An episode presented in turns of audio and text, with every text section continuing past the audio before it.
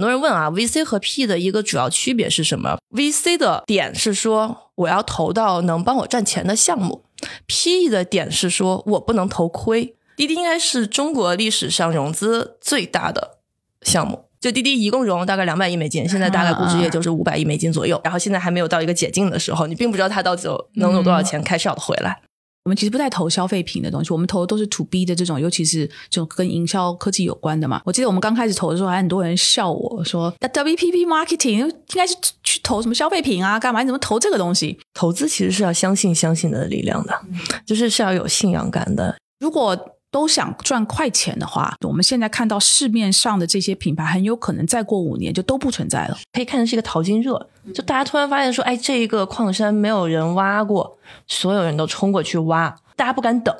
投资团队里面的人，绝大部分可能是没有实操经验的。你们怎么补强这个实操的经验的缺乏？投资它其实是有点像一个交叉学科，就你需要团队里面有懂这个行业的人，你也需要这个团队里面有懂资本的人。为什么在今年或者说去年的时候，资本开始疯狂的热衷的投这个线下咖啡连锁，特别是精品咖啡了？有个很直接的原因是，瑞幸教育了客户，但是出了造假事件，估值是不是有的时候也是会靠营销来把它给给炒作起来？说到估值，我们要不要聊一下乐乐茶和喜茶？完完全全发给投资人看的，就是个 PR 战。好，我是 Bessy 李倩玲，目前身份是一位投资人。过去三十年，我的职业生涯跨越海峡两岸，几乎都在和广告行销行业打交道。我把自己的商业观察和思考记录下来，通过这本备忘录分享给大家。同时，欢迎你关注我们播客节目的微信公众号“备忘录加加减符号的加”，期待与未曾谋面的你有更多的交流。一起走进每一个正在发生的商业现场，探索有趣的故事。Hello，备忘录的听友，大家好，我是 Bessy 李倩玲，欢迎收听今天的备忘录。那今天跟我联合主持的还是 Jenny。Hello，Bessy，Hello，大家好。今天我们这一集的主题呢，是要谈跟备忘录的母公司贝西投资协作体相关的一个行业，就是一个就是我们不知死活的混进去的这个行业啊，这个行业就是风险投资这个行业。那其实贝西在风投这个行业，我们还算是一个非常非常新的新兵，然后又很小。那我们今天就想请一个就是大咖级的呃 VC 来跟我们好好的说一下这个行业，科普一下这个行业，然后聊一聊呃 VC 这个行业。业里面一些精彩的部分，但是坑在什么地方？然后也帮我们的听友呢，呃，就是如果有人想进这个行业的，从这一集恶补一下，然后再再三思考你要不要进这个行业哈。那我们今天请来这个大咖风投呢，是凡创，就是平凡的凡，创业的创，凡创资本的 Cherry。Hello，Cherry，Hello，大家好，大家好，Bessy 好，谢谢，好，谢谢你抽时间，因为我知道你们现在看项目，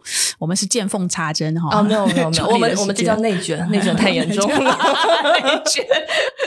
那我们，因为我相信我们的听友呢，很多年轻人，他们一定经常在文章上面啦，或者是说视频上面，或是甚至剧，甚至都有剧都围绕着。风投，风投，对吧？VC，VC 就是 venture capital 风险投资。是，但是呢，可能很多人不是很明白这个到底是什么样一个类型的公司。所以，我是不是可以想请 Cherry 帮我们的听友科普一下风投这个行业？第一个，它是什么样类型的行业？嗯，然后呢，你们你们是属于什么？是是早期、中期，还是就是上市前的投资？你们这个投资的整个的流程，以你们公司来讲啊，大概是怎么样的一个过程？帮我们听友呃科普一下。好呀，然后我们也顺便偷偷的学。别这样，别这样，别这样，你们已经很专业了，好吧？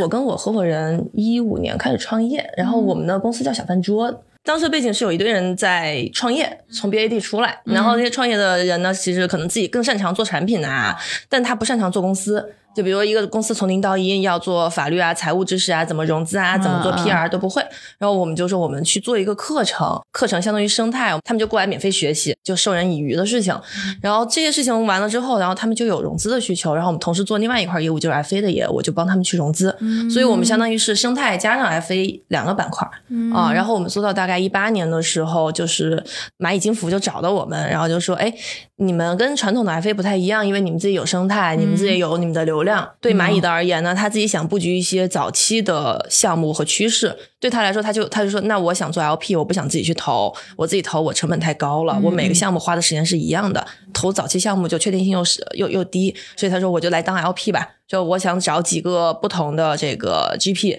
然后你们想不想一起干？我们说哦，OK，好啊。啊，所以就一起小饭桌和蚂蚁一起做了反创哦，真好。对，然后 VC Venture Capital 呢，我们其实可以把就是整个的股权市场分成一级市场和二级市场。二级市场就大家所熟知的，就 IPO 之后的那一段时间。然后一级市场我们可能会简单的把它分解成天使阶段、VC 阶段，还有就是 PE 阶段。所谓的天使阶段的话，可能是更早的，就是一个团队可能光有团队，然后其他什么都没有，有个 idea，然后所以就是这个时候投他的人，我们就称之为天使，因为。他可能投完之后，那个水就那个钱就打水漂了啊！对，所以他就是个非常好的一个天使吧，就做善事的那种感觉。所以这是属于 PPT 阶段吗？意思就是。对这个对对对，它有可能是 PPT 阶段，有可能只有一个人，连团队都没有，也有可能他会有一些产品的 demo，但是非常非常早期早期，然后风险很大，嗯，然后再往后一点呢，可能就到了我们说的 VC 阶段，VC 阶段可能产品已经出来了，团队已经成型了，但是产品可能刚出来，你也不确定产品卖不卖得好，或者产品在小范围的试过了，试过之后呢，但是你也不知道它能不能放量，所以基本上我们常说的 VC 阶段可能包括什么 A 轮融资，然后 B 轮融资，然后有可能能。到 C 轮有可能不到 C 轮之后呢，是我们常说的，比如说 PE 阶段的项目。就到 PE 阶段的项目呢，很多的项目已经发展到一定的规模了，它有相对稳定的现金流或者是收入。这个时候呢，可能是 PE 阶段的这个投资人投。但这里面很多人问啊，VC 和 PE 的一个主要区别是什么？VC 的点是说我要投到能帮我赚钱的项目，PE 的点是说我不能投亏。就很简单，就大家经常可以听到一个说，哎，我投一个 VC 的项目，我早期投了，比如说我投了滴滴，我最后翻了多少倍？或者我早期投了，比如说阿里巴巴，投了腾讯，哦，最后翻了多少倍？然后这个的意思呢，是说我这个项目翻了多少倍？我可能投了十个项目，有另外九个项目全都打水漂了，嗯啊，所以 VC 要看的是我用一个项目来把这些钱赚回来，把我整个基金的钱赚回来。但对于 PE 来说，就不能这么算这个账。所以 P E 是项目项目的单的看这个项目，对他每个项目都不能就尽量不要亏钱，因为他可能一个项目投一亿美金或两亿美金进去，然后他的预期是说我一个项目可能我就赚两倍，我不要那么多，我赚两倍赚三倍，我赚个两亿美金三亿美金就回来了。但是呢，如果我有有一个项目亏了，或者我比如十个项目里面我有九个项目亏了，我可能就亏了九亿。然后我一个项目赚了，我赚了两亿三亿，根本就 cover 不了这个成本。嗯嗯，对，所以这个是 VC 和 PE 很关键的一个底层这个收入模型的不一样的点。所以这个风险跟它是一个风险跟跟收益匹配的一个一个过程。所以你愿意承担更大的风险，就很有可能你的投投资报酬率就会可以更高一点。是的，是的，是的，是的。嗯，对。但实际上最近大家就是一直在说的一个案例就是滴滴啊，当你们可以把它切掉了。叉叉 对，因为大家说滴滴是一个 ROI 很低的一个生意，这个 I 是说投进去的钱，就滴滴一共融了大概两百亿美金，现在大概估值也就是五百亿美金左右，所以你就说啊，就一共投了两百亿，然后这个这个估值才五百亿，然后现在还没有到一个解禁的时候，你并不知道它到底能有多少钱开始要回来。嗯嗯嗯，OK，对对，滴滴应该是中国历史上融资最大的项目，所以你可不可以跟我们讲一下，就是如果以这样的。这种回报的倍数啊，就是如果从一个公司它已经上市，从这个上市往前算，如果你真的是颇具慧眼，你在那个最早期，它还在概念阶段就投进去的，这个回报有可能是有多大的回报？极端情况下的最大回报吗？嗯，比如说天使阶段，很多人会标榜说我有个过百倍的回报。但其实过百倍回报还好，有人说可能我会有个类似过千倍的回报，那是非常非常少见了。因为过百倍的回报，你天使阶段一般投个，比如说呃三五百万，然后过百倍其实也就是回来个几亿啊人民币。对，嗯，然后这里面还不包括稀释。但是它如果回报的时候到几亿，其实理论上那个时候它退出的时候的股权占比可能还有个 like 十个点左右。嗯哼，哦。如果还有十个点的话，所以公司的估值可能是在一个十几亿美金的一个估值那个阶段。如果它还能够再翻一个量级的话，相当于它就能从百倍上到千倍啊。所以对于 VC 而言的话，可能会这个量级会少一个量级。嗯，但是对于就是愿意很早期天使轮这种甚至种子轮进去的。嗯其实这个很考验投资人的对时间上面的耐心，对不对？对，是的，因为一个公司要从真的是只是概念阶段，一路要走到它很成熟，是而且我们先不讲说上市啊，能够开始完成 A 轮的融资，这个中间很有可能是好几年的时间。对所以呃，我觉得对呃天使轮这种早期的投资人，有他对有有对他这个眼光的这种挑战，嗯还有他愿不愿意去去熬那个时间，对，这时间可长可短。基本上就很长，基 本上就很长。我们说的很长是多少？比如说你你你你呃所知道的，这两年其实 somehow 短了一些，比如说我入行了，我其实一零年就入行嘛，然后那个时候我在天图，然后后来我去顺为做投资。啊、然后我在顺为基本上跟上了整个的移动互联网的起来和兴盛这一波，所以其实比如说我那个时候投的项目有一些，就是顺为的很多项目是一三年投的，然后这两年退的，所以基本上一个周期也有个六七年。呃，然后这两年有一些快的，比如说我们去年说上了一批的消费品的公司，完美日记，然后泡泡玛特实际上很长，但是它快速发展其实就几年，嗯呃，然后 Relax 其实都是发展很快的。啊、嗯。包括我们的客户就是怪兽充电，也是基本上发展从零开始到上市是个三四年的周期，嗯。所以这两年确实有很多基础设施的改变，让这个公司的起来到成熟到退出变得更快了。但正常的话，以前我们看到的其实基本上有个七八年，所以七八年的话，它反过来就是 VCPE 和天使，就是这些基金，它们有一个特点，就是每个基金它其实有自己的年限的嘛，它的钱能不能等那么长时间，就是一个很大的问题。比如说 VC 的钱可能就是五年到七年对啊，当然美元会更长哈。对，所以它五年到七年的话，它就很难等一个公司说你从零开始要，比如说花个九年十年，然后去上市，它等不起，它就不会去投。就这里面有一个资金和资产匹配的一个概念在里面嘛。嗯哦，所以就很多时候我就是安慰。呃，创业者说啊，其实这个基金不投，你不一定说你不好，而是说可能你们并不是那么匹配。为什么国内的普遍，你刚刚讲的七年，其实就大概都是五加二嘛这样的一个安排。对但是如果同样类型的投资人，比如说在美国，它通常是一个十年起是跳。是为什么国内的年限会设这么短？呃，这个其实是大家一个都想赚历快钱史问题，快钱是一个原因，另外一个原因是中国的资本市场其实是不成熟的，是刚刚开始发展的。举个例子啊，就美国其实可以看成它发展 capital market 已经一两百年了，因为你追溯到比如说 Goldman 怎么起来，MS 怎么起来，其实它已经是当年什么。二十世纪初或十九世纪末，大家修铁路、修公路那时候，大家就起来了。有一波老钱，那是第一批老钱，当然还有老钱从欧洲来的。那一批老钱的钱留下来之后，他们要继续去再投进去，投到不同的资产里面去。所以他们的思路已经是说，我这钱回来，我不是说我拿走我要去做其他的事情，我要再投进去，然后再出来，然后在这里面经历了各种各样的风险，然后去获得这个回报。所以他们是更长线的投资人。有一些美国的基金，它叫长青基金。所谓长青基金是 LP 不设年限的，钱就一直放在里面，只要你。业绩做得好，我就一直把钱放在里面，因为我拿出来也没有用，我去买什么呢？也买不了其他的。对，但是对于中国的这个 capital market 以及整个发展过程是这样，就是中国的第一代这个致富的人群还没退下去，刚刚开始考虑说我这个钱怎么来传承的时候，然后所以他会想说，我这辈子我是辛辛苦苦、非常兢兢业业，用自己的血汗钱这个事情，那。那这个钱我交给谁啊，就很关键。然后包括他身边也像像你说的，说也有很多其他的暴富机会。哎，今天你帮我赚了这些钱，明天我一哥们儿跟我说，哎说，哎老张你投我这个项目，一年我给你三倍回报，你是不是就投过来了？所以他那个钱他等不了特别长时间。一方面他有可能的机会成本，一方面他觉得这个钱我投到一个专业的机构里面去，他不放心，他可能宁愿说，哎给我们家孩子，让他去组个基金。让他去做一段时间，嗯嗯，或者他就说，那我就自己投，嗯，我干嘛要委托别人投呢？啊，我自己觉得我自己投，我自己孵化项目，我自己投个项目，我占百分之五十一，然后别人来给我打工，它是一个更看短期或者更没有那么信任感的那么一个过程。嗯但是时间久了之后的话，我觉得大家会慢慢看清楚，就是暴富的机会没有那么多了，然后整个的收益率，他会看他自己整体的资产收益率，他会发现，哎，我收益率整体收益率拉长时间看也不一定有那么长，我要不要找一个专业的机构把钱投过去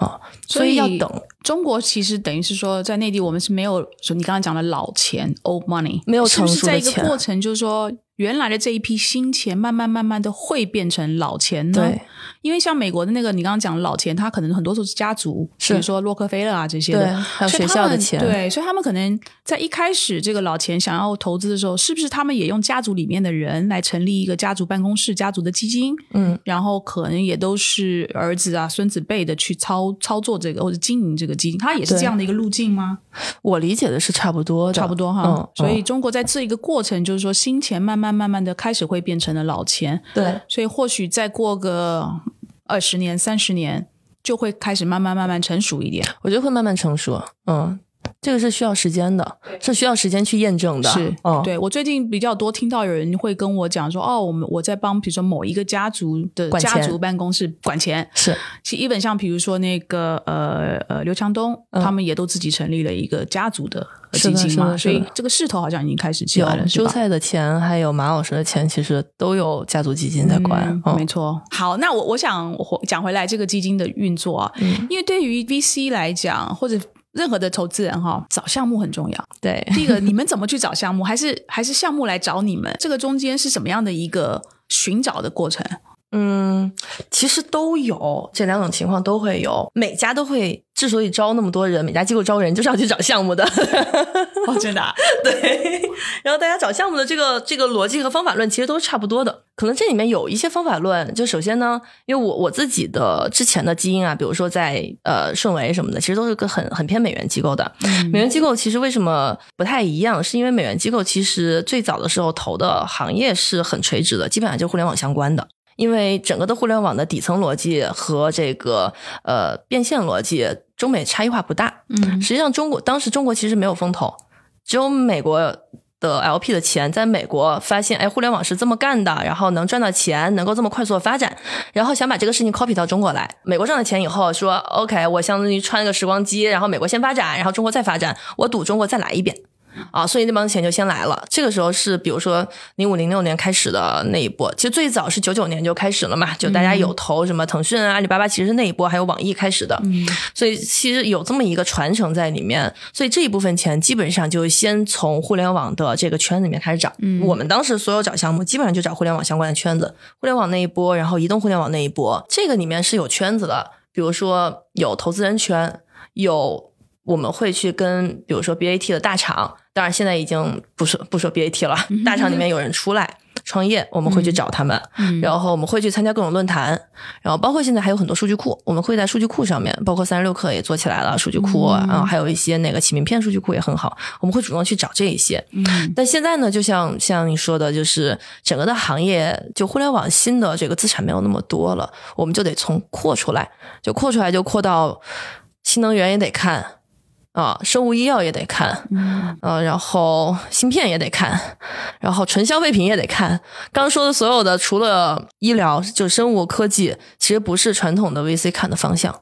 所以大家就得把那一套方法论用在了其他行业里面。然后去扩展出来，这个就是我们找项目的方法论。那实际上呢，也希望项目找过来，这是为什么？就是各家基金也开始做自己的品牌，做自己的 PR，然后要有自己的标签，有自己的调性。我觉得高瓴做的特别好的一点是，张磊张老板出了一本书叫《价值》，嗯呃，我觉得那本书啊，其实写的挺好的，写了很多真谛。他那个 PR 做的非常的好，以至于他去抢项目的时候，有些创始人说：“啊，你们老板写那本书我特别喜欢，我觉得他写的那个特别是这个讲到一些底层的逻辑，他的那个价值观我认可。OK，我喜欢高瓴，所以这个是。”大家开始在做 PR，因为 PR 有点像空军嘛，就把自己的理念啊、价值观啊去传递出去，让创业者产生共鸣。那长期而言的话，是对获取项目有效的。嗯，当然还有比如说经纬，David 张是，比如就是他是有一个很强烈个人标签的，比如骑车呀，大家玩啊，就非常这个血性，非常兄弟会的感觉。所以可能有另外一波创始人就很喜欢这样。那你刚才讲到 VC 会投资的行业现在变得越来越宽，嗯，这个其实很考验投资人对那个行业有没有很深刻的理解，对不对？是的，这个你们怎么补强这个部分？因为大我看大部分市场上的，如果是属于财务型投资人，嗯，他们的就是投资团队里面的人，绝大部分可能是没有实操经验的，嗯，他们可能是靠很多在市场上收集收集信息啊、数据啊、分析啊等等的。你们怎么补强这个实操的经验的缺乏？嗯，首先说哈，就是我们这么多年看到有一些没补强的基金就掉队了。OK，对，呃，因为从移动互联网过来的话，大家一六年就开始说移动互联网差不多见顶了嘛，对，所以很多人就在找新的方向。那个时候，其实我们很多人不太看，比如说企业服务，比如说纯消费品，嗯，啊，这两个方向，然后再到现在的话，比如说有些基金不看芯片，不看医疗这些相关的，那怎么去补强这个事儿？其实最简单的方法是招人，是招那个行业懂那个行业的人。嗯，但是呢，投资它其实是有点像一个交叉学科，就你需要团队里面有懂这个行业的人，你也需要这个团队里面有懂资本的人。就比如说啊，我我之前老东家顺为嘛，我们当时其实整个的团队其实挺复合的，呃，有腾讯。百度纯业务团队，业务口出来的人，他们在腾讯、百度其实也不做投资，他就做业务。哦，还有阿里的，然后我们也有从比如说淡马锡啊，然后我自己之前也是投资背景嘛出来的。然后大家其实是里面会有一个很强烈的思维碰撞在里面。就业务团队的人很看运营细节，嗯，很看执行细节，很看怎么去。讲一些策略，嗯，资本团队的人会很 top down 的去看一些东西，就这方向到底大不大？嗯，你讲的天花乱坠，做的特别好，你方向不大，我做不出来东西，我不，我就不愿意看。所以大家有一些这个不同视角的一个结合，可以去更好的怎么样把这个盲人摸象的象给拼的完整起来。我觉得就是团队里面是需要有非常这个 diversify 的一些背景在里面的。嗯哼，OK。那我知道你们的基金跟市场上一般的财务型投资人的基金还不太一样，因为你们有前端的那个所谓的，就是说去呃，有一点像是在运营上面去帮新创公司起步的那一步嘛，那部分是有，对对。但很多财务型投资人是有一段时间就是我就有钱。我就投钱，对对啊，投了钱之后，我可能有争取一个董事会的席位，是，我就固定来开董事会，然后拼命的告诉项目公司说：“你赶快快啊，赶快上市啊，干嘛这种吧？”他其实不太做这种。基础就是基础建设的，或者说附加值吧，增值服务，除了钱以外的增值服务，是对吧？嗯，现在项目都项目会看这些的，会看会看。就顺为的经历啊，给我的一个非常大的一个启发是说，顺为其实并非一个传统意义上的财务投资人嘛，他其实是呃决策人也是雷总。然后跟小米的配合也很多，有很多项目大家也会一起来看，一起来讨论相同的方向啊，或者小米会不会有一些策略性的布局，大家一起看那那个布局里面有没有项目值得投资。所以我其实其实得到一个很关键的一个点是说，哪怕当我从顺为离开的时候，我觉得长期来看，很多基金后面是需要有产业背景的。嗯嗯，产业背景其实能够帮忙提供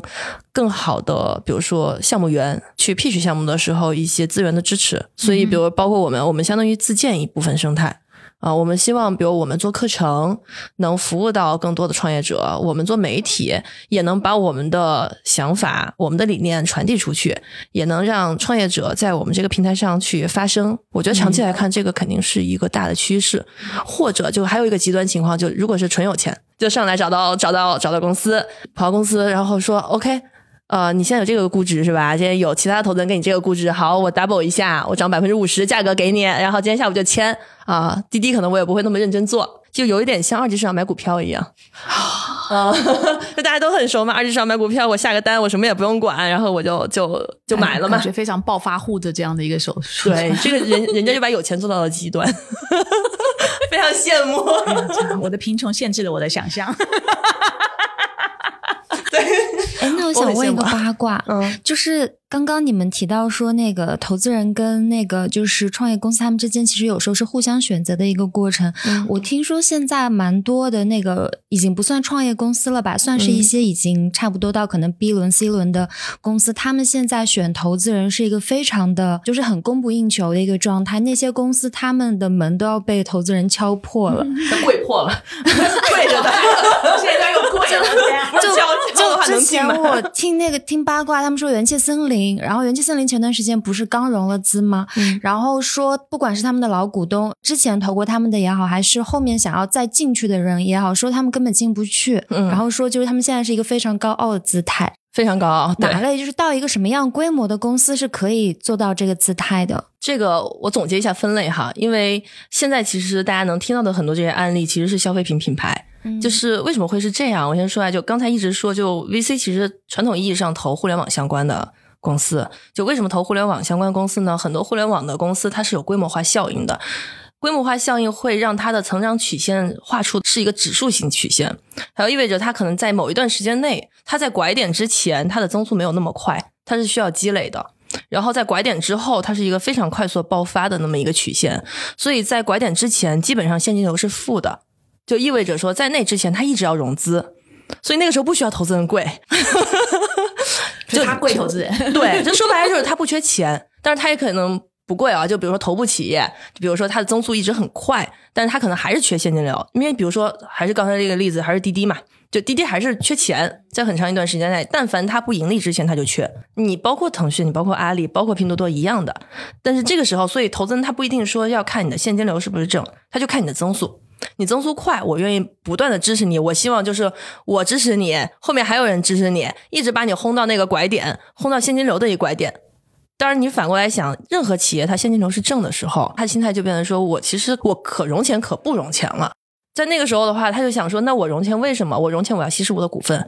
我拿这部分部分钱，我能不能换来更多的其他的资源？这个是消费品行业现在的一大特点。线上占比高的消费品行业，他到一定的规模之后，淘宝给他的账期就是七天，他卖出去的钱就能回来。他上游生产他还能压账期，他可以过两个月再跟给人家结。所以他自己现金流是正的，而且他还可以在这种状态下不断的去放规模啊，所以他就会想，那我为什么这个时候我还要拿钱？这是最大的原因啊，就他不缺钱。对我感觉过去的这十年吧，我感觉是从早年就是是项目找钱，现在是钱找项目，是，而且好一点的项目，我们说的好啊，就像你讲的，根本还没开始赚钱。对。但是就一堆的投资人要挤上去，那我我也想问，尤其是关于消费品牌啊，嗯，就是我们在营销做了二十几年，是，其实我们会看中国内地的消费者，因为突然间就是说这个改革开放四十年，我们有太多的品牌，大家都在接触，嗯，所以其实中国的消费者的这个品牌忠诚度其实是不高的，嗯，那这么多的呃风投也好，PE 也好，追着这些消费品新新兴的品牌去投资，但是。你们怎么确定说，我今天这个投的这个品牌呢，它会活得久一点？我们不要说百年，我觉得百年都已经是这个不太可能实现的期望哦。但是你怎么确保，就说这个品牌在我回收的之前，它还是保持着就是受到这么多消费者的喜爱，而不是哎，元气森林现在很火，但很有可能明天又出了一个气源森林，对，他马上就把这个风头给抢过去，那元气森林消费者就不买了，这个时候怎么办？这个问题哈，我还想问你呢。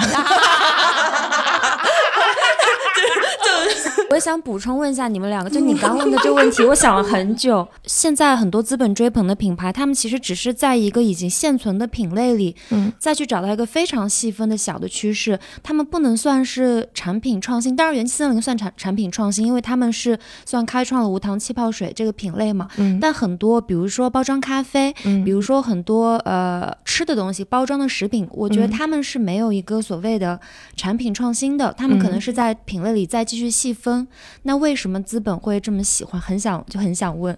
补充 Bessy 的问题。说实话，就是品牌，呃，我觉得很多资本其实并不那么了解品牌，所以今天也是想过来请教 Bessy 的。就真的从品牌的角度，我觉得大部分人不知道啊。但是资本的角度是什么呢？我我我说一下，就我一四年、一三年、一四年的时候投了一个公司叫云泥坊啊，云泥坊上市了嘛，嗯，就做面膜的，嗯，然后他的一个 VP 叫黄锦峰，就 David 黄嘛。然后就出来做了完美日记，嗯啊，我那个时候看到的，当时我们把淘内的那个美妆都看了一遍，因为我们是觉得美妆是一个好的品类，因为从很多投资人的角度来看，他还是会从大品类来看东西，从上 top down 往下看，我们觉得美妆是一个。高这个溢价，然后加价率，然后这个呃，就是大家还有一定的复购这么一个好的品类。然后看完之后，我们当时投了运尼坊。但实际上，我们当时看的一个大的趋势啊，不管是在淘宝上卖衣服，还是卖这个很多品类，它不是说有很强的品牌性，它更多的是说。呃，借着淘宝的这个流量的红利以及线上电商的一个渗透率，然后去起来的。实际上就是越来越多人在淘宝上卖东西，你要考虑我怎么在淘宝上把这个流量玩法和流量效率做到最高，然后把货能卖出去。所以当时其实有一批投资人去投这个。淘品牌一一年的时候就开始投淘品牌，还有很多衣服。然后在这里面呢，淘品牌我们当时发现啊，就是大家的一个上限的天花板上限，可能是一年卖一两亿就已经是一个上限了。这里面有两个非常大的一个限制因素，一个限制因素是线上的渗透化率就这么多，因为大部分呢还分布在淘外。所以当时有一个情况就是，当大家发现哎我在淘宝的增速变慢之后，我想出淘，出淘的趋势，大家会发现说，哎我出淘之后死了一批。就是淘品牌，原因不是因为其他的点，其实核心点是出淘之后线上的流量，其他平台流量非常小。因为京东不太适合卖女性相关的东西，除了京东以外没有其他的平台，不像现在我有抖音，我有快手，我有小红书，我还有拼多多，还有京东，就这些都是新的地方。所以大家出淘之后发现，哎，淘外的线上平台没什么占比，没什么流量了。然后淘外的线下的那些传统的经销商渠道，大家不会玩，所以这是为什么大家在淘宝玩到一定量就上不去了。另外的还有一个逻辑是，淘宝的规则对于新的品牌是鼓励的，对于大的品品牌其实是不鼓励的。当你一个品牌占到那个品类的流量超过百分之十的时候，他一定会打压你，他就给你调权重，他就不给你分配流量，你在这上面就卖不上去了。所以你到一定的量，这个平台是跟你是有博弈关系的。越大之后，就大家的购买习惯变到线上了，所以大家可以在线上的天花板从当年的一一亿两亿，可能很快的可以达到一个十亿左右。你十亿再往上之后的大家流量和怎么去做品牌，怎么做销量，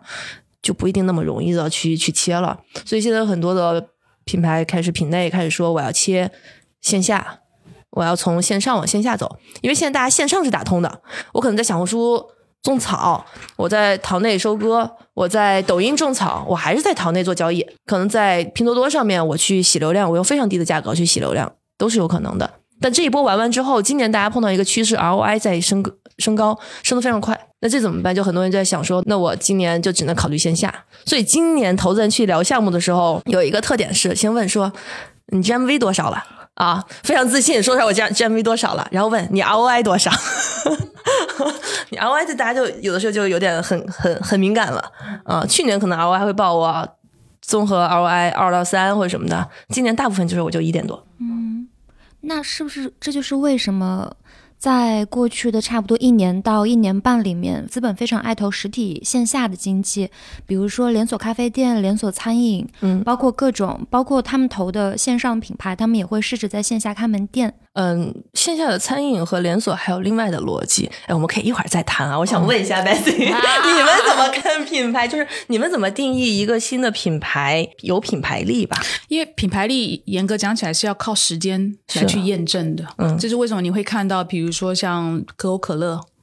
呃，联合利华旗下的一些牌子，它都就很多很多年。我现在看到的这些就是新兴的品牌，我觉得他们现在很受到国内的消费者的青睐，是因为我们叫 product news，就产品的消息频频的出现，所以消费者会觉得很新鲜。哇，它一下有这个新的，一下有那个新的。是。但是如果你持续的要不断的用产品的 news 来去刺激消费的话，那就代表其实你这个品牌本身可能还不够力。嗯。因为一旦你没有产品，新闻了，可能消费者就觉得，哎，好像你好久没出新的东西，那我去看看别的。这个时候，对，就就代表你的那个产品力还不够。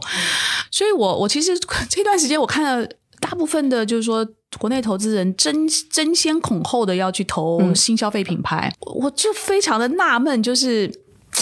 就他还没有看到那个时间的那个考验。嗯，我自己的观察是，大家其实都在玩一个资本的游戏，而不是真真正正的在去看这个牌子是不是一个能够长长久久经营下去。可能对创品牌的人来讲，或做投资人，他们可能也不在乎。很有可能是这样。这不像当年，比如说可口可乐的最原始的创始人在创可口可乐的时候，他的那个想法，或者是联合利华那个都这是完全不一样的，在看待品牌这件事情。是的，所以现在新兴的品牌说穿了，到最后要我不管他是不是自愿，还是被被财务型投资人进场了之后，架着脖子就就走上了这个快速增长的对资本。游戏的这条道路，所以我是觉得买方跟卖方都在玩这个资本游戏，而我看的不是在建设一个品牌。但是呢，我我我也承认，就是可能我代表的这个观点是属于旧世界的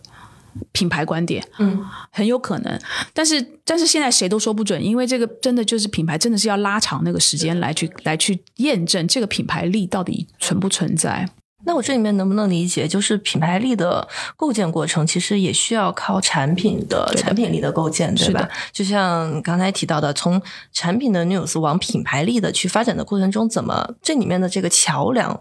怎么怎么跨过去会比较好？或者有没有一些案例的一些分享？我觉得就是你你在创这个品牌的时候啊，你在创这个品牌之初，你肯定 SKU 就是几项几样 SKU 而已，还不是最完全的嘛。但是你的这个品牌设立之初，你一定有一个初心，或者你的初衷是什么？你你想要这个品牌，你看到市场上它一定是有一个 gap，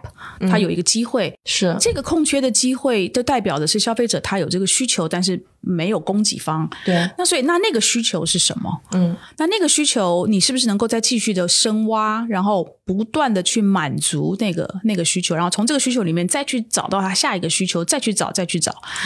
所以，所以这个是我们说，你你一定一开始先是用产品来去吸引眼球，但是慢慢慢，你要透过这个产品，要把你的品牌那个初衷也要跟消费者去做沟通。那这个品牌真的就是要花时间，嗯，那就是就是考验你有没有那个耐心。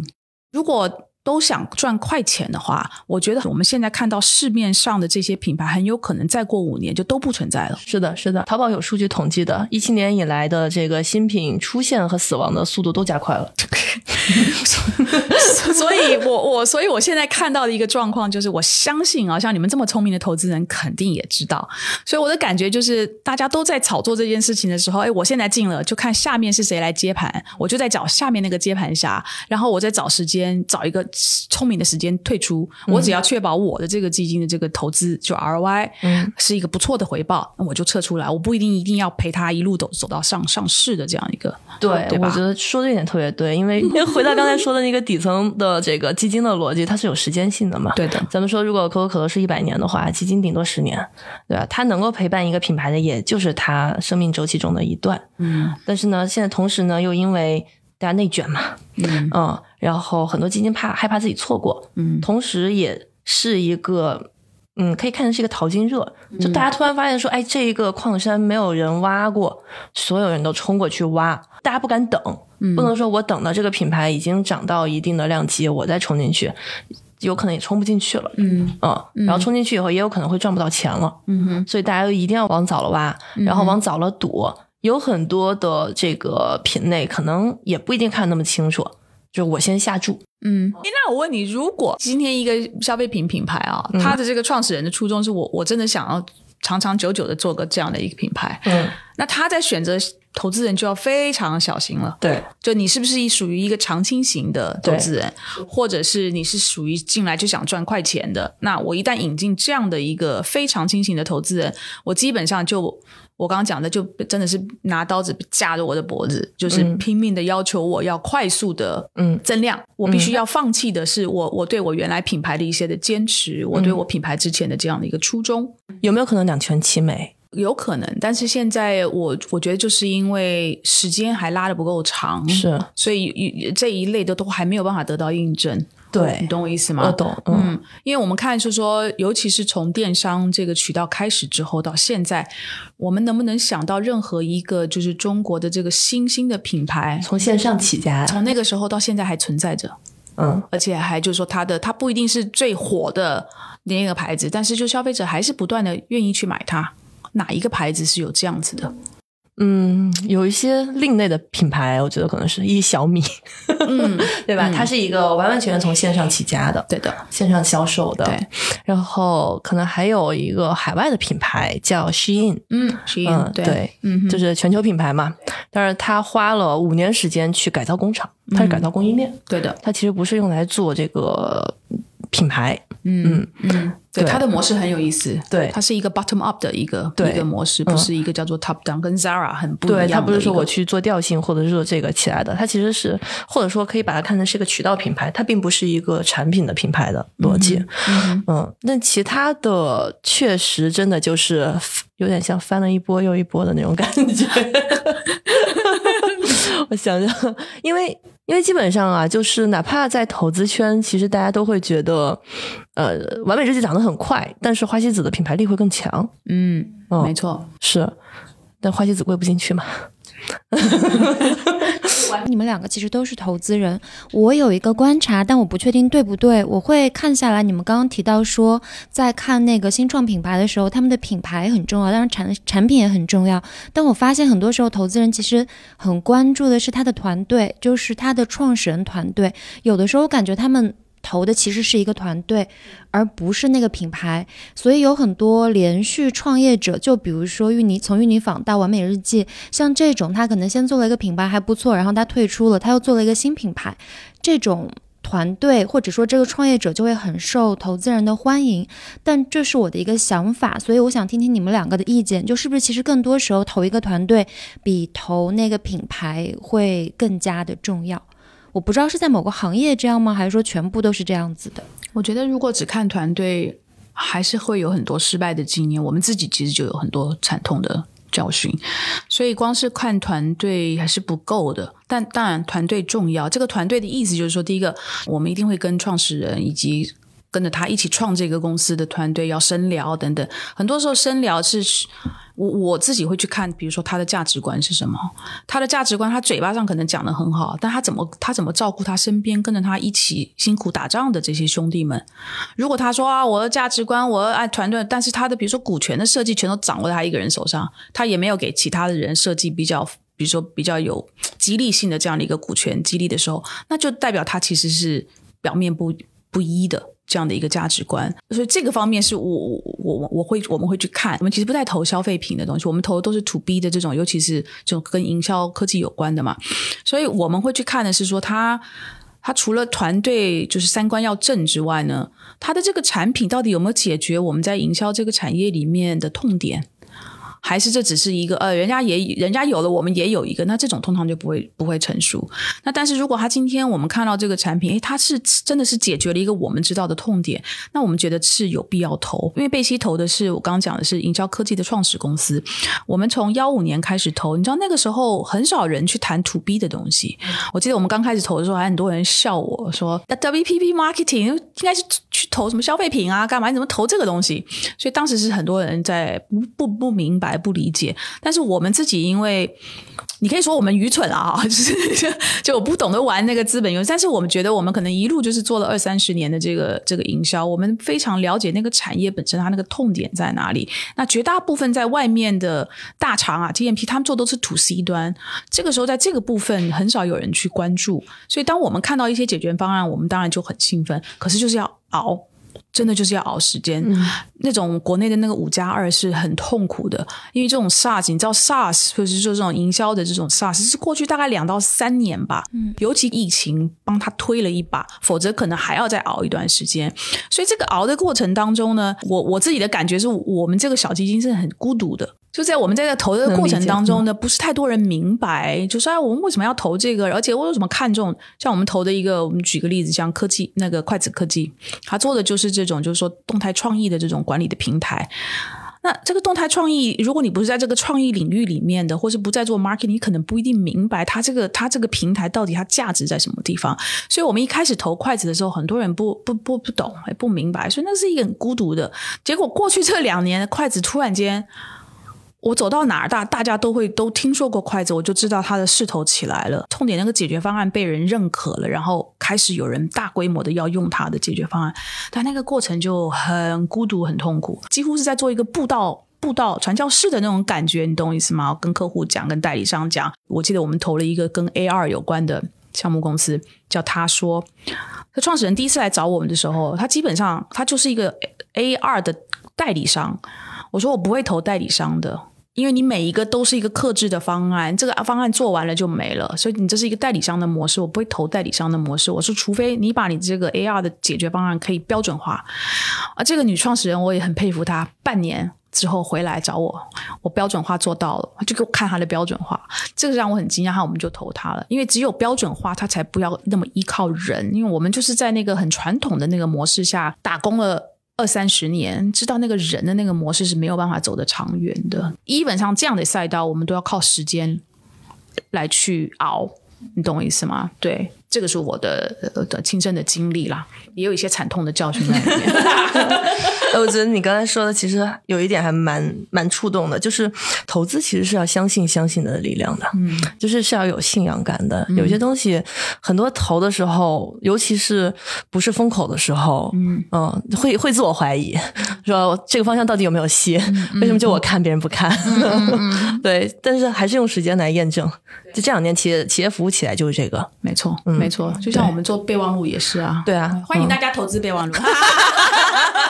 我们这备忘录可以的，可以的。我知道，我知道有有有投资机构在看，可以给人家，可以给你介绍。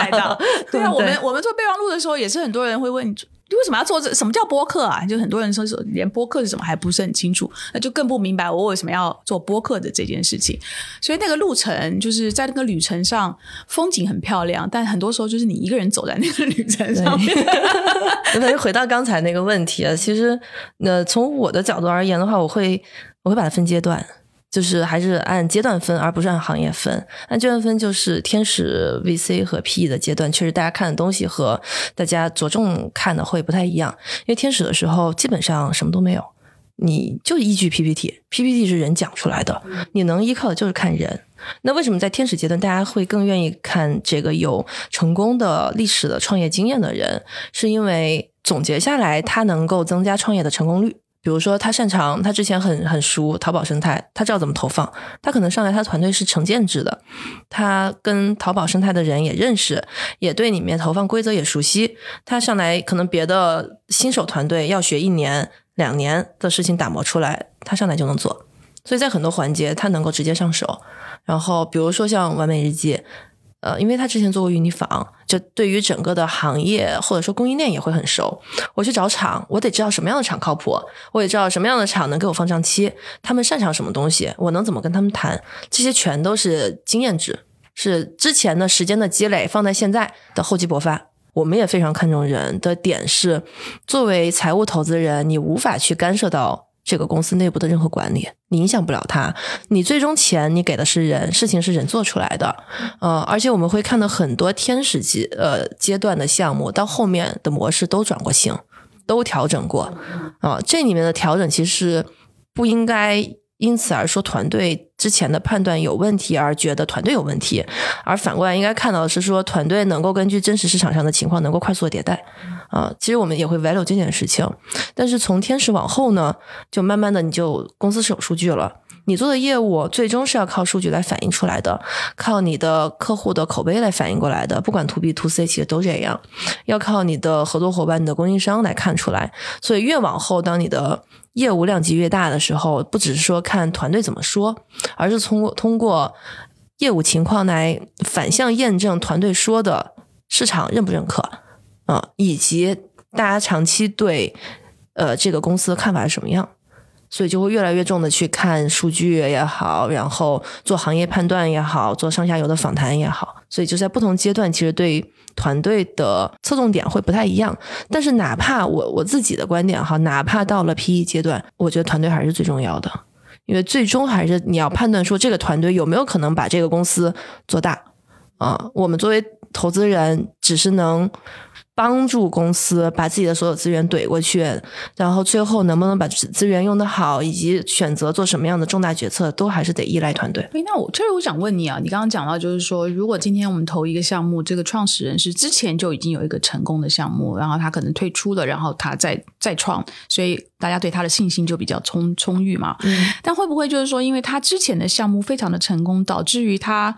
可能是到带了一点点的傲气来去再创这个项目？嗯，那当他开始变得比较骄傲的时候，很多新的东西可能就看不进去、听不进去啊，等等的，对，会不会有这样的疑虑？有可能啊。我们总结过，对于创业者，我们会更加 value 他哪些点？我觉得骄傲的人没问题，因为创业者没有骄傲是很有问题的，因为他要自信，他尤其是他碰到困难的时候，他需要那么过。但是骄傲不等于他就是呃。不接受新的东西，就变得很固执。我觉得那肯定是有问题的。比如我们会觉得创业者的一些核心的点，一是希望他能够比较聪明。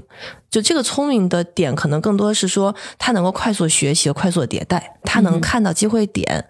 嗯，然后他能够相对低成本的去抓住这些机会点，这个还蛮关键的。嗯，因为很多互联网的公司里面，比如说看到一个小的方向，他会做一件事情，就是封闭开发，拿一个四五个人的团队。去封闭开发出产品，快速的上线，去研究这些产品能不能做大。其实三六零就这么做出来的，它是三七二幺里面的一个边缘的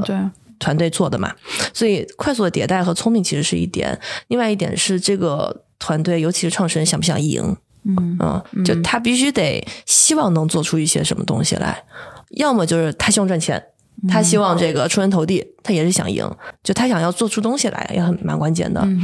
然后还有一点就是他愿不愿意分享。所谓分享是整个团队组织力和怎么带团队。嗯，所以这些点可能是我们会底层比较看重的。嗯哼，我想问你关于估值的事情，是不是有的时候也是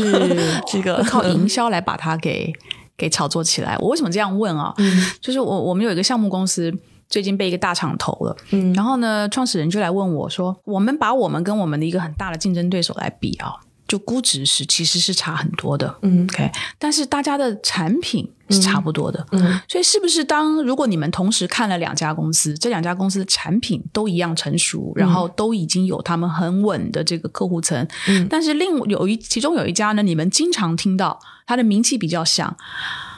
是不是就是大家会比较愿意去投那个名气比较响的公司呢？嗯，我觉得这是个很好的问题。就你们怎么我们考虑？我们有我们有考虑过啊啊，包括我们自己投的项目，包括我们服务的这个 F A 的项目。嗯，一方面，你从这个角度，你可以说这个可能有两家公司产品差不多，有一家很擅长做市场，也很很擅长这个或者跟他的供应商或者什么去说这些事儿。那反过来，你也可以这么说：说会有这种基因的公司在长期，它会不会受益？嗯，他会不会因为他擅长说，擅长做 marketing，擅擅长做 PR，擅长跟他的供应商去说这些事儿，长期能不能帮他去获取更多的客户？啊，当然底层，我觉得人性的习惯还是会更偏向于会说的，就是会哭的孩子有奶喝嘛，嗯，对吧？所以在这种情况下呢，我觉得大家可能会倾向于更擅长说和。呃的人，但是长期来看，并不代表我觉得更擅长说一定要把东西做实了，嗯嗯，否则的话，其实最终时间考验下来还是价值嘛。我们有时候开玩笑说，有两类创业者都是比较成功的创业者，一类创业者呢是，我先说，我说大家都信，我把资源拿过来，我把钱拿过来，然后我去实践，对吧？这个著名的就是马斯克同学啊，对啊，做特斯拉之前从完全没有坐过车，嗯，但是先。先忽悠哪一笔我忘了，然后后来又忽悠了奔驰吧，还是哪个，就把主机厂商的钱拿进来了，这样所有人都觉得说，哦，那你可能可以做车了。但这之前的话，其实车还没建呢。啊，这是一类，我觉得是非常牛逼、非常成功的创业者。还有另外一类是，我把我事情我默默的做，我做到一个阶段，然后我出去融资，我叫我这个阶段对应的估值或者有一定溢价的估值，就我做出来融，做出来融。但是后者肯定是在估值上面是会。对，有一定的吃亏，然后前者实际上是拿时间换空间的一个故事，就是我拿未来的估值放到了今天。嗯哼，那从创始人或创始团队的角度啊，这个估值也是一个非常。我觉得非常奇妙的一件事情，嗯，就是你要非常小心你的这个估值的增长速度。对，就是我有的时候，呃，创始或创始人或创始团队会被这个炒作起来的估值一下冲昏了头，就觉得哇，估值越高越好。但实际上，估值不是越高越好，对不对？是的。因为如果你最后假设，比如说你是要朝着上市去做打算的，你如果上市之前的那个估值没有控制的让它一路的冲的时候，嗯，很有可能你在上市的估值也只是之前的就差不多。对你有可能会这个流血上市。啊，没错，所以这个这个估值的这种拿捏，怎么怎么拿拿捏法是比较好的一个。嗯，我觉得估值的形成啊，就是基本面的形成，估值还是有一定它的基础逻辑的。不管是什么绝对估值法或者是相对估值法，它有它的像这个这个方法论。但同时，它在每一轮估值的时候，它也是一个市场情绪的结果。就是供需关系的结果，尤其是这两年，大家发现，哎，好的标的价格就是高，这是个供需平衡，所有人都想投好的标的，它价格就就会更容易上去。那当然，所有人投进去的投没投进去都会说这个价格很贵啊。但它就是那个时间点，供需关系得到了一个平衡点，在那成交，这这也没办法。投资有意思的事情就是很多事情它都是要拉长了时间段来看的。就我们简单看二级市场的这个股票的走势，茅台的股价也不可能一直涨，就它上去太高了，它也会跌下来，也会。回回归一些价值，然后再涨再回归，所以它是一个价格和价值不断的来回，就是价值在那儿，然后价格就是来回波动的那么一个过程。嗯嗯。但是对于一级市场呢，是有一个难点是说它的价格反馈机制没那么快，它是每一轮每一轮，它可能比如说一年定一次价。呃，好处是说它可以不会天天波动，让大家人心惶惶。因为每个公司在发展过程中，它总是有波峰波谷，业绩有波峰波谷。价格太高之后，下一轮如果业绩到波谷，它会非常难受。啊，这就是你说的这个里面难受的点。所以我们一般呢，从建议投这个创业者融资的这个角度、估值的角度来看，不要顶着市场上投资人最高的估值去做。大概估值八十到八十五，可能是一个双方都舒服的那么一个状态。啊，举举个例子，哪怕是发 IPO 的估值的时候，投行给的建议都是说，希望这个估值发出来之后，能够留给二级市场至少百分之二三十的增长空间。嗯，也也就是说，IPO 的估值也不是顶格发的。嗯，明白。笼统的来，有两种，就是财务型的跟战略型的投资人。那从一个创业者的角度，他应该在什么时间引进战略性的投资人？什么时候应该拿财务型投资人的钱？这个有没有从这个阶段性上面的一个准则？嗯，其实是这样，就是。嗯，两个维度去考虑战略投资人，因为因为财务投资人是每一轮都是可以引的，对吧？大家其实核心是考虑说，哎，战略投资人什么时候进来？有一个框架的逻辑是说，如果太早进来的话，实际上战略投资人的战略资源其实也不一定能够很好的落地，嗯嗯，就意义也不是特别大。然后另外一个点呢是，战略投资人一般都对估值的敏感度没有那么高，所以呢，很多人会觉得说，那我还不如再等我再大一些。足够这个能够承接资源的时候，然后我再去引战略投资人，因为战略投资人可以给我个更高估值嘛，啊，他之后也不会拒绝我，嗯。这个我们我们听友讲一下，就是战略型投资人，如果以国内讲的，很多时候就是属于这几个大厂，比如说腾讯啊、阿里啊、字节跳动啊，这些大部分都是归类归在这个战略型投资人，战我们就叫战投。那说到估值，我们要不要聊一下乐乐茶和喜茶？我刚很，因为最近你知道那个乐乐茶跟喜茶的新闻吗？是当时我刚搜了一下，乐乐茶当时坊间传言它估值是四十亿元，就是有传言说元气森林跟喜茶都想要收购乐乐茶，然后喜茶的创始人聂云辰他。就就看了那个乐乐茶的财务状况之后，彻底完全坚决的放弃乐乐茶。然后后面就是他他们其实后面有再度回应说，其实可能中间是有一些误会。但是我就还蛮想问，一个是这个估值的问题，因为我们知道奶茶三巨头吧，喜茶、奈雪、呃乐乐茶，当其实他们中间是有很多规模差异的，但是他们三个是目前最。经常被大家拿来讲的一个那个奶茶的品牌，然后也是很多投资人在看。然后另外一个就是说，喜茶收购乐茶这个传闻最早是怎么会有这么一个说法出来的？呃，据我的了解，哈，四十亿的估值的这个报价是有的，嗯，是是差不多的。实际上，最近乐茶要开始融资，所以 New 很牛逼的一点是，他的那个朋友圈完完全全就是针对融资的，就是来打乐茶融资，基本上给的价格是四十亿。但是那个信息给出来之后，所有人只记住了一句话：就洛查的数据有问题。哦，所以其实聂云辰他那个朋友圈完完全全发给投资人看的。就是个 PR 站，因为他们最近其实有点公关舆论危机了嘛，喜茶，因为是消费者看到了聂云辰的这条朋友圈，对，就开始抨击他。但其实他这条朋友圈是发给投资人看的，完完全全发。我觉得根本就投资人根本不管说你喜欢喝喜茶还是喜欢喝乐茶，你时间久了以后，喜茶把所有的 location 和地址都占了，你买喜茶还买乐乐茶？你会不会现在发现一个现象，就是说，因因为我们刚刚前面讲嘛，现在其实是钱找项目，所以呢，好一点的项目创始人呢。他们对于引进财务型投资人是越来越小心跟谨慎，对不对？对，是的。因为很多的财务型投资人其实有一点点类似像吸血鬼，因为大家想赚快钱嘛，所以进去的时候不断的给创始团队压力，就是要他要，就是尤其是往上市奔去的话，赶快上市，赶快上市。所以那个压力其实创始人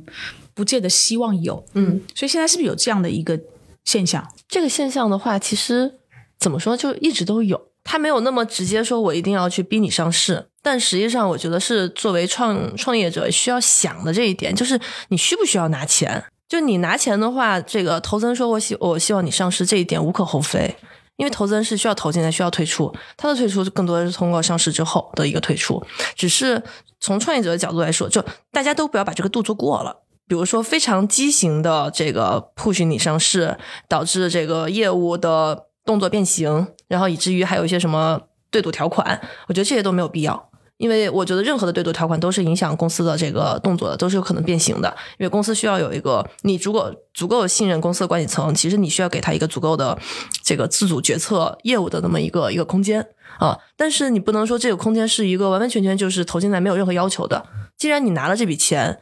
你觉得这笔钱需要拿，哦，那你肯定说这笔钱后面还是有它的钱的一个属性的在的。大家需要是钱进来之前大家商量好。呃，大家共同的期望是什么样的？只要动作没有过度，其实无可厚非。假设我们听友里面有人是也是创业创业的人啊，我我今天创了一个项目，我要怎么主动找得到你们这项这样的优质的投资人？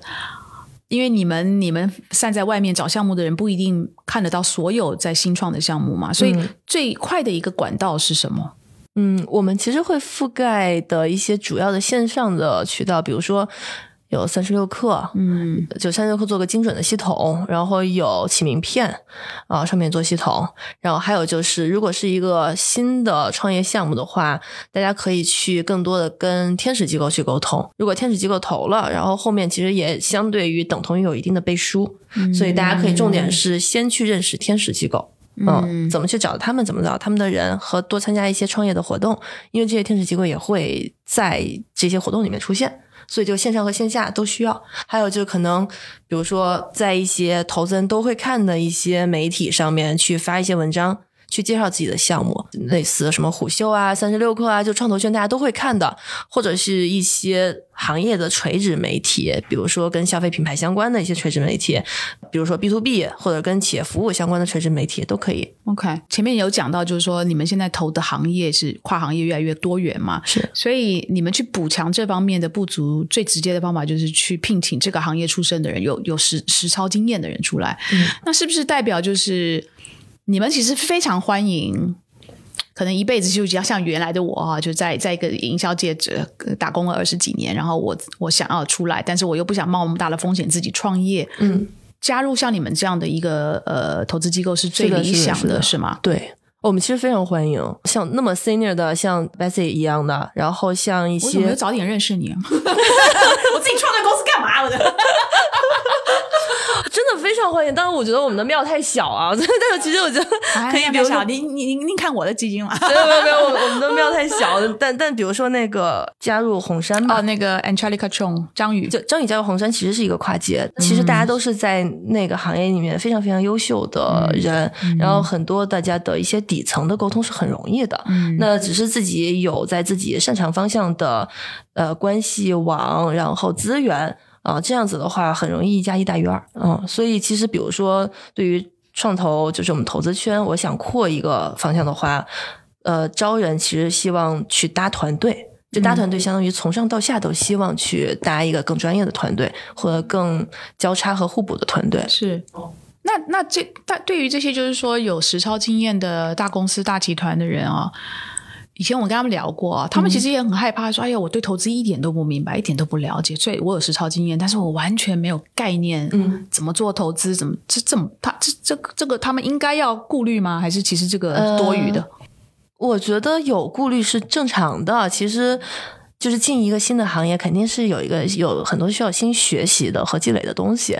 但是这里面其实投资机构有一个岗位或者有一个职位是一个非常好的一个过渡的一个职位，叫 venture partner，就是有点像一个这个合作形式的合伙人。他并不一定是全职的，但他有他自己，比如说这个 venture partner 有他自己擅长的领域，还有他自己能认识到的、认知到的、接受到的这些方向项目，他可以把这些项目推到。这个基金内部来，然后基金统一的做一个决策，嗯，其实我觉得是一个比较好的一个过渡状态或者中间状态，因为有很多人在各大机构里面，他是先做 venture partner，嗯，然后再转成正式，他觉得说，哎，投资我看了一段时间，看大家的这个呃 lifestyle 啊和工作的情况，我还都喜欢的，我觉得我自己也蛮适合的，然后再去谈要不要全职进来，嗯嗯，所以我们听友里面如果。如果有营销行业，不管你是代理商也好，或者品牌也好，你做了非常多年，然后你其实想找一个不一样的跑道，但是又不想冒非常大的风险自己创业，嗯，可以发邮件给我，是 私信我。嗯，我们同时也还在看医疗行业。做个广告，您您您跟我们讲讲一下，你们还看什么行业？我的意思帮你做多点广告，所以你也看品牌，你也看那个医疗行业，看品牌，对，看品牌，然后企业服务和医疗，哦，就这三个是吗？对对对对对，我想问那个兰州拉面，其实就是想问线下餐饮很受资本追捧这件事情。兰州拉面的话，前段时间三个牌子陈香贵、马继勇、张拉拉这三个牌子都是有拿到融资或者正在寻求融资的。是的，很想问，就是你们怎么看？为什么就兰州拉面这么一个，嗯，这比较相对比较分散，当然它是。大家都认知的这么一个产品，但它其实是非常分散的，很少会有真的品牌出现。是为什么这样的一个行业会在今年这么受到资本的一个追捧？嗯，可能。我自己的感觉，我们前段时间内部也非常认真讨论这件事情。我的感觉呢，可能不只是在拉面的这一个细分类目上，因为像你刚才提到的，从这个需求端而言的话，它是一个非常分散，但是又是一个普适型的那么一个品类，但是没有品牌。所以呢，可能在这个里面呢，是投资人看到一个机会，但同时在供给端有几个大的底层的事情在发生。一个事情呢是说，嗯，消费升级。就以前的这些店更多的是街边店，那实际上现在的 shopping mall 需要一些新的品牌的出来，这是一个机会。然后另外一个机会呢是，其实疫情对于线下餐饮的影响还是非常大的，就是可能大家看到的更多是连锁还不错，但很多小店其实是呃压力很大或者已经关掉店的，所以他们会更倾向于说，哎，那我以前自己做的话，什么事情都得我自己备，然后备货得我自己备，店面我自己找，然后收银还有这些七七八八的事情。呃，非常累。我能不能去加入一个连锁的品牌？然后连锁品牌能帮我把很多的基础设施给做了。就是收银系统我也不用自己建，然后呃后面的中央厨房来去提供很多的这个呃半成品，然后能帮他去减压。他也需要说，哎，我加入一个呃连锁店之后，我会轻松很多，因为这些所有的事情都是更有规模化效应的。所以从供给端的基础设施建设的成熟，我觉得也是整个线下连锁化的一个大趋势。所以今年其实把视角放开的话。不只是拉面好融资，包括和服也融到钱，包括小面也拿到钱，包括一些粉也拿到钱，包括咖啡连锁、茶饮连锁都拿到钱，就很多资本都会去追。那为什么在这个时间点追呢？呃，刚才说的基础设施的成熟，用户这端的一个接受程度，还有 shopping mall 里面需要新的内容，这些点都能够让整个的连锁的发展速度提起来。就反过来说，在我们再回到，比如说几年前，如果连锁还是一个线性增长的速度的话，我觉得投资人不会投。但是呢，因为这几年的基础设施的成熟，你很多事情不需要自己做了，所以你整个的发展速度能起来。可能公司对于品牌而言的话，连锁品牌而言，它可以把自己的精力去更重点的做其中的几块的业务，产品力的打造、品牌的打造，然后。供应商渠道可能也会更成熟。以前每年可能就加个几十家店，可能今年可能能够，比如说现在可能一个连锁品牌能够一年开新开过百家店都是有可能的。这种速度才让大家愿意去投。但是如果基础建设标准化了，然后大家都差不多了，那其实投的其实真的就是品牌力了。对，是不是？对，因为你的拉面跟我的拉面可能到最后很类似，因为我们的 基础建设都很一样。现在就是真的就是这考验。这些就非常考验，所以反过来说，我其实觉得，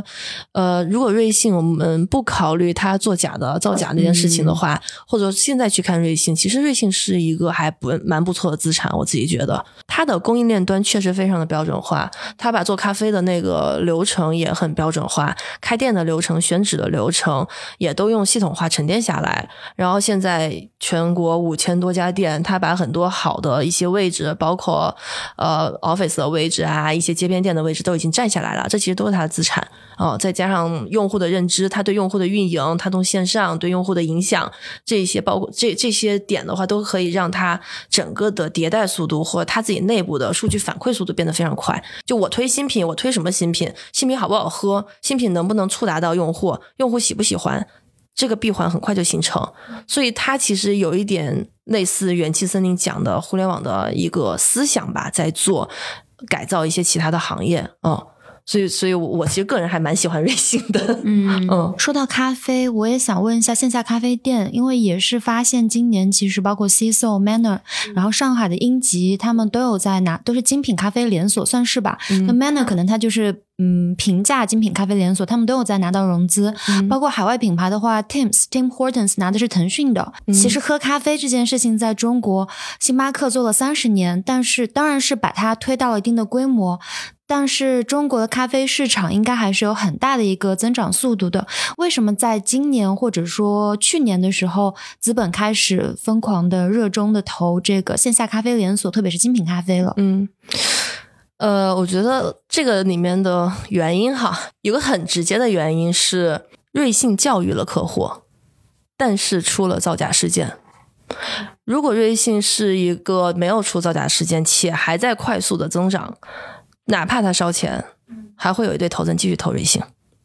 因为他把店已经开在那儿了。大的一些逻辑哈，就是咖啡是个特别好的品类，但在中国的渗透率不高，所以大家是觉得说有一个非常高的一个增长空间在那儿。它不像茶饮，茶饮店其实已经很多了，就是你从一线城市、二线城市、三线城市、四线城市都有，大街小巷都有各种各样的茶饮的供给方。但咖啡并不是，咖啡中国的人均消费的限制咖啡的杯数应该就在两杯多。一年，哦，加上非限制咖啡的话，可能一共也就四倍多到五杯。但是在美国或者是在日本的话，其实一年是早就过百倍，一一应该是两百倍左右一人一年。所以这个的大的一个差异化的话，会让大家觉得说空间非常大。而且咖啡大家的研究是在时间久了之后，它的它的依赖程度会更高。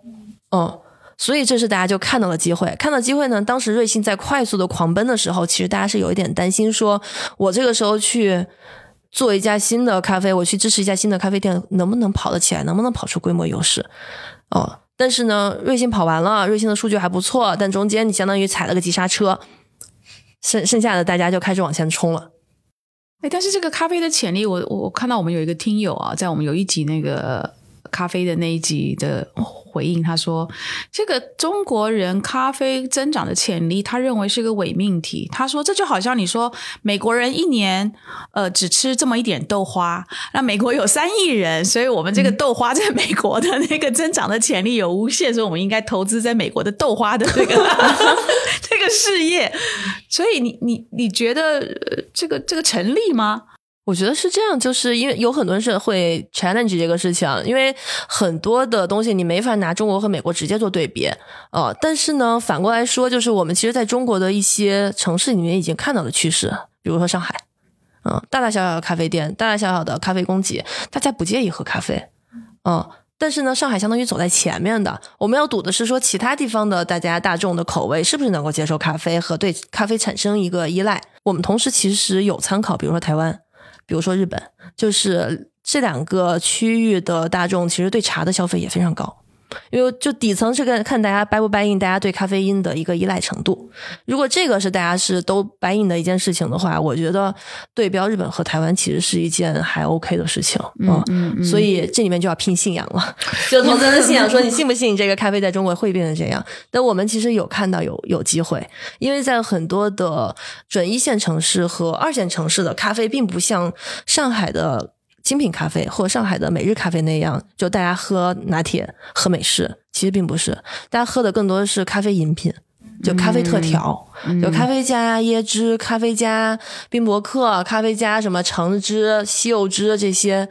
呃，饮料型的、饮料型的有口味的，对，真的是，嗯，因为咖啡本身是这样，我觉得，我觉得可能所有人会想一下自己喝的第一口咖啡的时候，如果是黑咖，大家会不会喜欢？我觉得大部分人不会喜欢黑咖的。它是反人性的那么一个口味，只有当你喝到一定的量之后，你才觉得说，哦，咖啡我不想带糖了，哦，我就会腻啊，然后带点奶 OK 的，然后可能还有一部分人会说，哎，我觉得带奶都会腻，我就想喝黑咖了，但是它是需要时间来培养的习惯，以及是一个漏斗模型的。我觉得可能大部分人第一次喝咖啡的时候，第一口觉得哦接受不了，我想加点糖，对吧？实际上大家吃的是。咖啡加糖，咖啡加甜品，咖啡的特调其实取代中国人一定的甜品属性和需求。嗯嗯，明白。今天非常感谢 Cherry 来我们的节目，跟我们做了非常详细的呃投资这个行业 VC 这个行业的科普，然后呢也跟我们解释了很多，比如说我们在市面上看到的一些呃就是投资案背后的一些的思考啊逻辑，还有对我们的很多的创业者有很好的建议啊跟这个意见。所以呢，今天我们自己也偷偷学了很多。我们其实算是一个非常小的、很不专业、也不很专心的 风投。那今天真的从 Cherry 身上偷学了很。多的妙招，所以非常感谢，谢谢 Cherry，谢谢，谢谢你，谢谢，谢谢，谢谢你。